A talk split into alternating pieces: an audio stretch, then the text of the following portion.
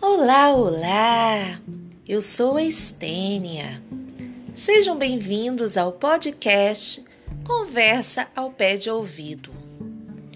Hoje trago para vocês uma reflexão sobre as histórias e os afetos, inspirada em uma crônica do psicólogo Paulo Peixoto, que fala sobre histórias de afetos e a sua importância na vida de todos nós. Ao longo da vida, colecionamos histórias.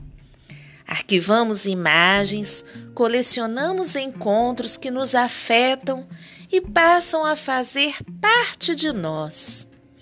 Algumas imagens que fizeram muito sentido nas situações já vividas, já passadas, muitas vezes precisam ser rememoradas pois já não tocam mais os nossos sentimentos como antes. Sabem por quê? Porque colecionamos também as emoções que acompanham estas histórias. Me lembro quando minha mãe cozinhava nos dias de folga para mim e para minha irmã. Sinto o cheiro do frango assado a se juntar com o nosso riso infantil. A mamãe estava em casa junto da gente o dia inteirinho. Me lembro das histórias contadas ao final do dia, enquanto aguardávamos o sono chegar. Das brigas por espaço entre duas irmãs queriam se aconchegar para dormir nos braços da mamãe.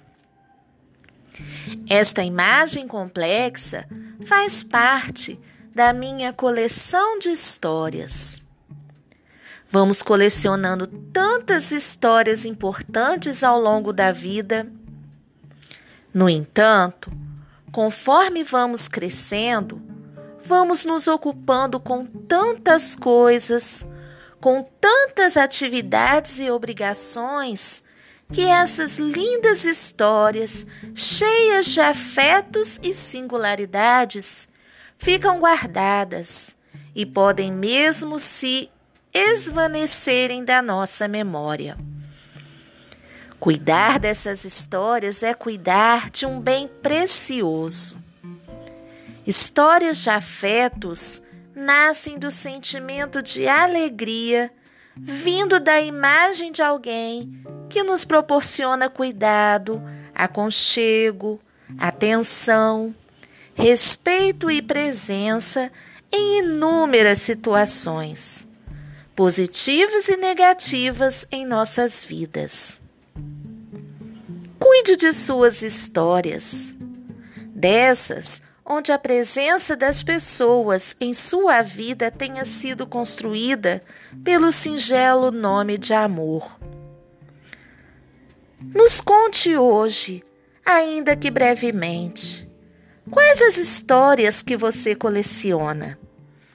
E vamos escrever um novo capítulo em nossas lembranças.